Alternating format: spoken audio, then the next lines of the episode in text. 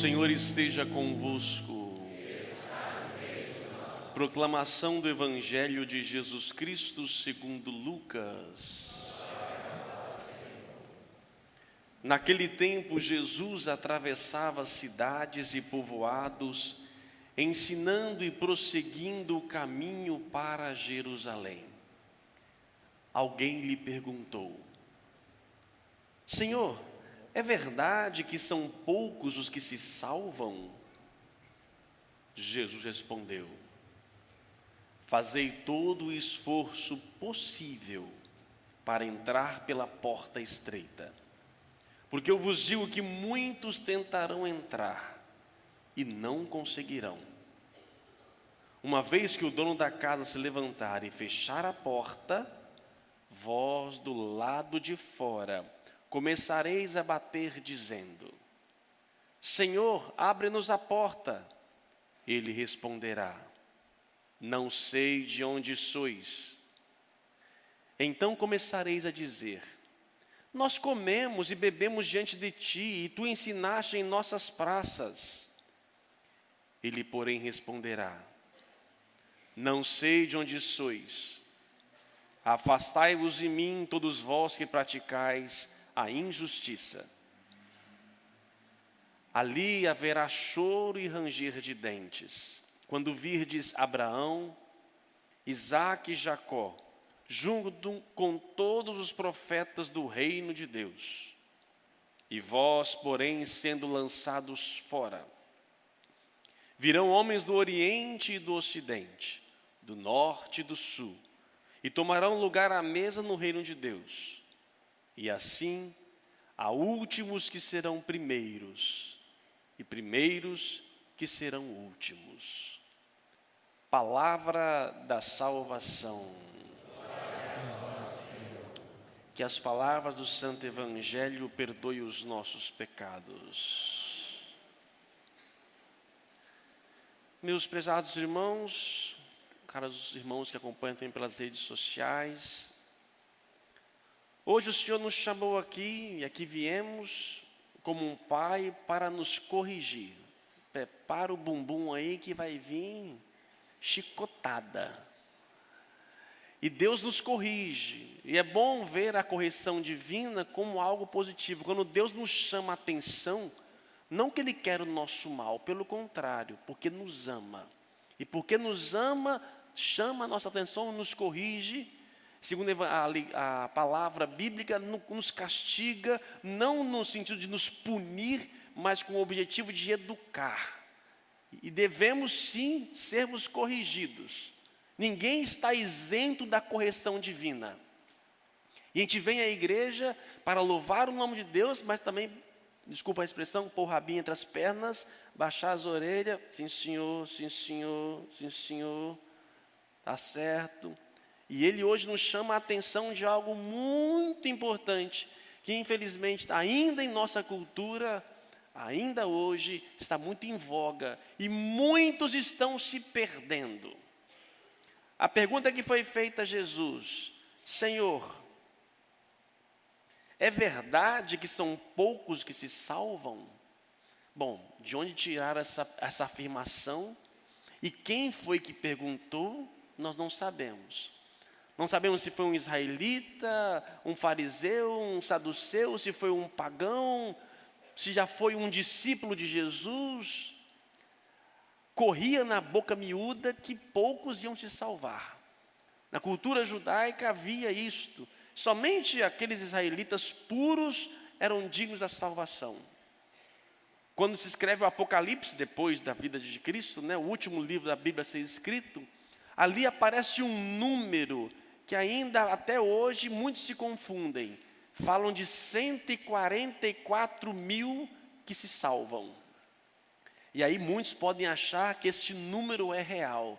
Só que na Bíblia, então há muito cuidado com números. Não leve ao pé da letra. Temos que saber entender. Mas Jesus não entra no detalhe da quantidade. A pergunta é: é verdade que poucos se salvam? Ele não fala se são poucos, se são muitos. Ele nos coloca critérios. Diz: fazei todo o esforço possível para que entre, para entrar pela porta estreita. Lembrando que salvação não é somente algo pós-morte. Salvação, a palavra salvação, da sua origem, significa também viver bem. É verdade que poucos vivem bem? É. Os que vivem na praia da costa, não quer dizer que vivam bem. Não é o estado geográfico, não é o lado financeiro, não é isso que garante uma vida boa. Embora muitos se matam, entram na corrupção sem fim para poder ter uma vida melhor, estabilizada, mas não tem uma vida boa. Estou cansado, entre aspas, de atender pessoas que têm tudo, mas a sua vida é um cárcere, é, um, é uma infelicidade. É verdade que poucos se salvam? Sim, é verdade que poucos se salvam. Embora Cristo não fale pela quantidade, ele fala do esforço. E aí a gente entra num problema muito sério no tempo presente. Ninguém quer se esforçar para nada. A gente quer as coisas prontas. Prontas. Essa geração que está nascendo, um pouquinho adolescentes, então, já tem tudo de mão beijada. Eu tenho dó desse povo quando crescer. Essas crianças, a gente entra nos quartos delas, está tudo abarrotado de brinquedo. E aí você dá um presente para ela, dois dias depois ela já largou. Já largou, abandonou. Para que esforçar? Isso vai impactando para que nós possamos ter uma vida boa, uma vida bem em Cristo e também uma salvação eterna, requer de nós esforço. E a pessoa ela quer a graça, mas ela não quer rezar. Ela quer tudo, mas ela não vai, ela não faz a parte dela. Ela quer de mão beijada. Ela faz uma oração hoje, se Deus, Papai do céu, não der para ela, pronto, Belém, Belém, nunca mais fica de bem. Sai da igreja, se afasta. O padre é grosso, o padre faz aquilo, então eu vou aonde eu me ofereço, digo, mais rápido possível. Quem me dá mais? Quem, quem me oferece mais rápido? Quem oferece mais rápido? Liga na televisão, está desesperada, então ela quer a coisa mais rápida possível. É a sociedade de hoje. Tudo rápido, tudo entregue. Isso impacta na nossa relação de fé. E a gente acha que Deus tem que ser rápido. E Deus tem que dar, nos dar tudo. Só que Deus nos pede para fazermos um esforço. Faça como se tudo dependesse de você. Mas no fundo tudo depende do próprio Deus. E ele fala da porta estreita. Por que a porta estreita? Vamos lembrar domingos anteriores? Lembra daquela passagem que vimos há uns três, quatro domingos atrás, do homem rico que tinha uma terra, e aí a colheita foi boa demais. O que ele fez? Mandou quebrar o celeiro para poder ampliar. Depois ele fala: onde está o seu tesouro, aí está o seu coração. Ele tem falado isso há muito tempo. Desde este evangelho para cá, o que você mudou, criatura? Me fala. Desde três, quatro domingos atrás, o que, que mudou na sua vida na prática? Está vendo? Nada. Não entra no reino de Deus. São poucos que fazem. São poucos que ouvem e colocam em prática. Nós ouvimos, ouvimos batendo palmas, achamos, enchemos o bucho de, de, de, de oração, de Eucaristia e tudo mais, o que, que na prática está mudando? O que, que na prática o Evangelho provoca em nós? Que ele não fala para nos desapegarmos, de desprender, se doar cada vez mais, e a gente vai gastando cada vez mais o nosso tempo conosco mesmo. O que, que na prática você vindo aqui modifica o seu ser? Por isso que diz ele, poucos. É verdade, poucos, porque poucos se esforçam. Deus, gente, Deus quer a salvação de todo mundo. É o que Ele quer, move mundos e fundos para que nós possamos salvar. Mas devemos passar pela porta estreita. Porta estreita, aquela portinha um pouco menos, eu não consigo passar com muita coisa dentro dela. E tem gente que vai carregando tudo, ela só passa ali se levar um monte de gente. Ela não desapega, ela não solta, além de muitas sacolas, é sentimentos, ressentimentos, ela não consegue passar. Quem não se desprende, não passe, a porta é muito mais estreita. Para quem já foi à Terra Santa, para poder ver onde Jesus nasceu, é uma portinha pequenininha e você tem que abaixar. E dizem que algo, até algo bem simbólico, que devemos nos humilhar, abaixar para poder ver o, o Rei, o Salvador, onde ele de fato nasceu. É um gesto simbólico de se aproximar de Cristo. E se nós não nos esforçarmos por isso, nós não entraremos no reino de Deus. E aí, continua Jesus: vai chegar a hora em que a portinha estreita vai fechar e você não vai conseguir entrar. Vai bater na porta. Agora, olha que interessante que ele talvez acho que muda um pouco o sentido e a, o destino da palavra. Vai bater na porta e dizer: Senhor, abre-nos a porta. Ele está dizendo agora para quem? Para quem reconhece como Senhor. Ele está se dirigindo agora para os que seguem a Deus e, de modo especial, a Cristo. Senhor, abre-nos a porta. E aí lá de dentro vai vir: Não sei de onde sois, misericórdia, dessa tremedeira, dá até arrepio. Já pensou bater na porta e dizer: Quem é você, Padre Anderson? Já falou meu nome, hein? Não te conheço, não sei de onde estão. Misericórdia. Mas aí vem o, o diálogo.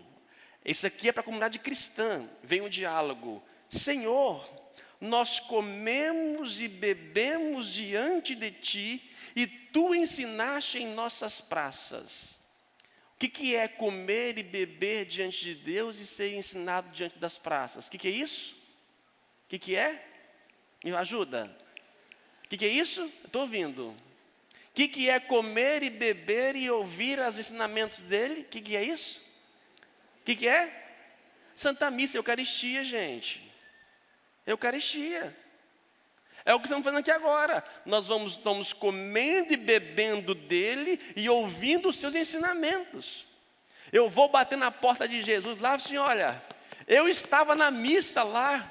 Eu tinha até, tá, foi até no meu, no meu celular, eu vi pelo celular, não pude ver, estou participando. Eu vou à igreja todos os domingos.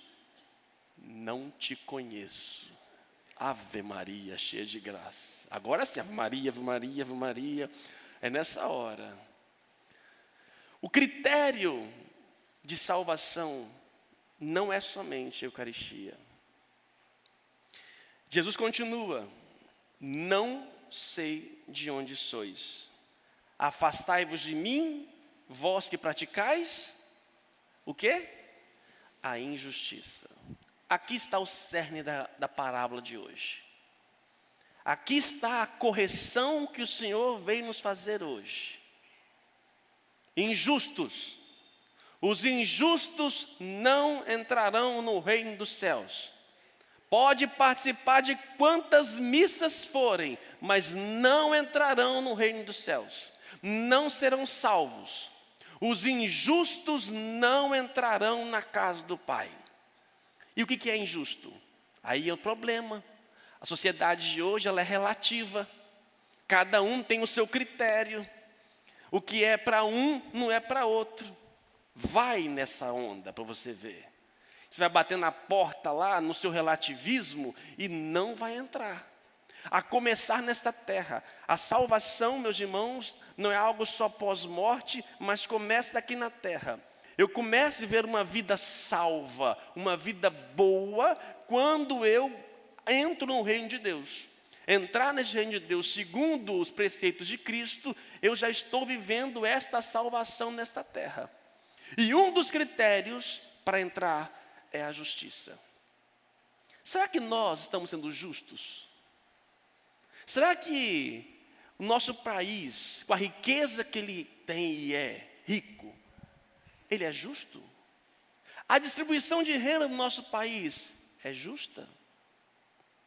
As nossas leis são justas?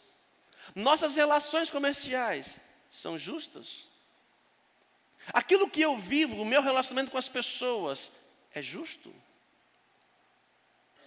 Amados irmãos, eu fui criado numa família cristã, bem estruturada. Os meus pais chegaram até um pouco, passaram um pouco de necessidade, mas depois tivemos uma vida classe média baixa e crescendo. Graças tive a oportunidade de fazer três faculdades, um mestrado, uma pós-graduação. Deus, pela sua graça, investiu muito em mim. É justo viver tudo isso só para mim? Quanto outros não tiveram a oportunidade que eu tive e vivem com dificuldades. É justo essa discrepância? E eu gastar o meu tempo, a minha inteligência só para mim? É justo no mundo da política o que vivem, o que gastam, os, os, os privilégios? É justo o mundo do judiciário com suas regalias? É justo as nossas relações que vamos vivenciando no comércio? Esses dias aí eu fui atender uma, uma pessoa, fui abençoar um lugar, lá na China. E ela dizia da dificuldade de poder ser íntegra e certa, porque todos que procuravam, procuravam a parte de propina. E pediam propina na área da medicina. Se não rolasse ali uma propina, não indicaria. E estão todos comungando e bebendo e ouvindo nas praças. É justo? É justo o cartel que existe em nossa sociedade, em várias instâncias, cada um querendo ganhar o seu? Vai enchendo o bucho, porque vai bater na porta do céu. Toque, toque, bate, bate, bate na porta do céu e não vai abrir, filhote. Porque não é justo. Esta justiça a qual o Senhor nos chama a atenção e que nos convida à conversão que possamos ter fruto do nosso trabalho, que podemos, alguns sempre vão ter mais do que o outro. Gente, isso é normal, não estou pegando aqui um, um nivelamento das relações, do, dos valores, não. Mas que eu tenha que saber, Deus investiu muito em mim. Por isso é de, são poucos, é de, é, devemos esforçar para passar pela porta estreita porque as coisas vão chegando para nós, os valores, os preços, e nós vamos crescendo e desejando cada vez mais isto, e nos perdemos. Cuidado para não perder a sua alma, por causa de uns trocados. Jesus continua o Evangelho dizendo que agora ele volta para os, para os judeus. E assim há últimos que serão os primeiros e primeiros que serão os últimos. Quem são esses primeiros? E quem são esses últimos? Os últimos são os pagãos, os não judeus. Os primeiros são justamente os israelitas, os judeus. A eles foram dado a primazia da revelação. Só que no tempo de Jesus, eles se fecharam e não acolheram a palavra. Por isso eles serão os últimos e os primeiros que serão no seu lugar são aqueles que acolheram a palavra de Deus. Hoje, os primeiros somos nós cristãos. E nós cristãos católicos. Muito mais. Só que talvez os últimos irão passar à nossa frente, porque os cristãos católicos, em boa parte, estão se paganizando se vendendo, se tornando injustos. É a justiça, amados irmãos, que vai. Não a justiça humana, que é falha, tendenciosa, mas a justiça divina. Tem lá, no, quem já foi ao Vaticano, na Capela Sistina, tem a pintura de Michelangelo. Pode depois, que não for, ver pela internet aquela pintura bela de Michelangelo. E no centro está o Cristo, né? Com o dedo assim, se você não me fala a memória. Ele está, meu dedo é tortinho, né? Ele está assim, ó. Ele fala, é o juiz, mas apontando para o lado aberto. O lado aberto onde o soldado abriu e saiu sangue e água. Ou seja, o sangue e água é o sacramento da igreja, da Eucaristia e batismo, dizendo que ele, ele julgará o mundo segundo a misericórdia.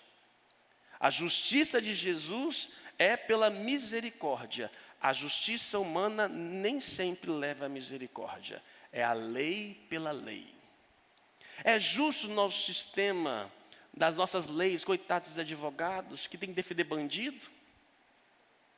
Hoje, um tempo, um tempo atrás aí, padre Fábio de Mello foi criticado porque defendeu uma coisa até a princípio justa. Como é que eu vou soltar no dia dos pais um prisioneiro que matou o pai? O filho, né? Isso, matou o filho. Ele matou o filho, ele é pai e ele vai sair porque é dia dos pais. É justo, gente. Um dia desse, outro padre foi, foi condenado, foi criticado nas redes, porque uma mãe de santo toda, não sei de mãe de santo, né? Toda com parafernália, desculpa, parafernália, né? Toda vestimenta, desculpa, toda, tem que falar cuidado hoje, né? É, toda vestimenta de um outro credo, afro, ela chega na fila da comunhão e o padre, não filha, não vou te dar. E essa mulher vai, os carcel porque ela não foi, foi é, vexame que passaram por não ter dado a Eucaristia, sendo que ela está estereotipamente publicizando uma fé contrária. E aí são várias questões que a gente entra na justiça, meus irmãos. Olha a sua vida. Outra coisa, cuidado, o que dá em Chico dá em Francisco, não é assim que fala? Cuidado o que você fala hoje na internet, falava-se antes. Cuidado. Eu tenho muito cuidado, gente, é, para poder emitir uma opinião sobre algum assunto. Eu não sigo televisão. Eu procuro saber, porque às vezes eu procuro a fonte. Antes de me posicionar publicamente, seja em rede social ou aqui com esse microfone, eu procuro antes saber. E hoje as pessoas muito mal, desde a França, a em todos os lugares, passando dos Estados Unidos, em qualquer lugar, muito mal formados, vão jogando, colocando, emitindo seus julgamentos, sem defender nem A nem B. É justo. Num tempo de tantas fake news, calma, paciência. Eu não tenho resposta para tudo, gente. Vou ouvir, vamos ouvir, vamos conhecer. Só que hoje está tudo tão misturado que você não sabe quem está certo e quem está errado. Eu confesso, eu não sei. Eu ligo a televisão, eu não sei quem está, não sei mais onde está a verdade. Está difícil. Eu peço a Deus a luz. E como eu não sei, fico um pouquinho quieto para que a poeira possa baixar e a verdade possa vir à tona. É justo a forma que nós nos relacionamos? Esse será o critério. E Deus está te chamando a atenção para hoje. Louvado seja o nosso Senhor Jesus Cristo.